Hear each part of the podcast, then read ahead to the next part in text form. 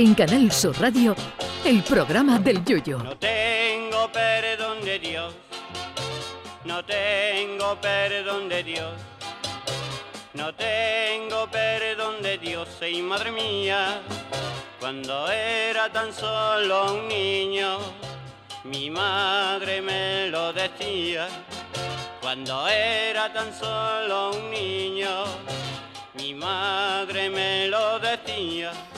Hoy 3 de noviembre es un día grande para la humanidad. Hoy no se conmemora ningún evento histórico ni nada por el estilo, pero hoy 3 de noviembre se celebra el Día Mundial del Sándwich, mítico alimento que nos ha acompañado a todos desde chiquetitos, que diría don Manuel Ruiz de la Opera, oculto en nuestras mochilas en esas famosas excursiones escolares.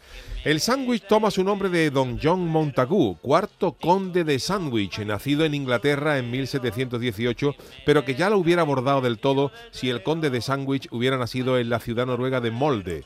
Al parecer el conde de Sandwich era amante de jugar a las cartas mientras comía carne, pero para evitar dejar las cartas con más pringue que la campana extractora de un freidor, se le ocurrió la feliz idea de meter las lonchas de carne entre dos rodajas de pan para gloria de la humanidad. Y lo demás ya es historia, para que luego diga la gente que la nobleza no sirve para nada. Tanto es así que el conde de Sandwich fue un hombre importante en su época, teniendo amantes, casi una decena de hijos y bastante actividad social, pero por lo que se le recuerda al hombre es por haber inventado el sándwich, que no es moco de pavo.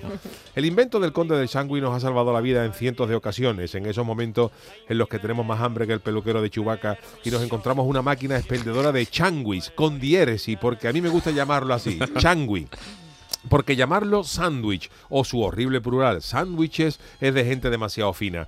Y gracias al conde de Changui hay mucha gente que ha hecho fortuna, porque los que te venden en las máquinas expendedoras te lo cobran a un precio como si el Changui llevara caviar del Caspio en, el interior, con pan de masa madre elaborado a mano por las monjas clarisas del convento de San Arapapucio de Aravaca, cuando en realidad lo que lleva es una rodaja o media de jamón york del que se lo das a un perro y te ataca, y dos rodajas de pan que si lo dejas abierto media hora en lo alto de una mesa lo puede usar un ninja como arma mortal arrojadiza.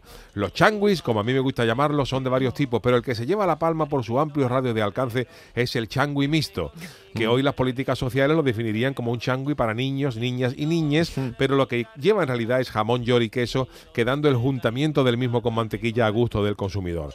Pero coincidiréis conmigo que la gloria excelsa en lo que a changui se refiere se la lleva el excelso changui de pollo, con sus tres rebanaditas de pan tostadito, su pollo fritito, su lechuga, su tomate, su mayonesa y su huevo frito. Esto tiene tal categoría que cuando abrieron el McDonald's en Cádiz, recién abierto, a la vuelta de un contrato con la chirigota, donde teníamos más hambre que, que el perro de, de- de- decía, de- dice, uno de mis chirigotas, cuando el dependiente del McDonald's, uno de mis chirigotas, cuando el dependiente del McDonald's le preguntó qué es lo que quería, contestó un changui de pollo.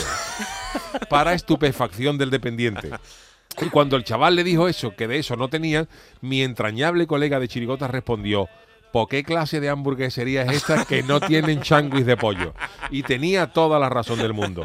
Y ya luego también alcanzan el nirvana los changuis club, esos que tienen hasta tres pisos y solo les falta un ascensor y una plaza de garaje. Así que hoy rindamos merecido homenaje a don John Montagu, cuarto conde de sándwich, por esos maravillosos momentos. Va por usted, caballero. Ay, mi velero, velero mío. Canal Sur Radio. Llévame contigo a la orilla del río. El programa del Yoyo.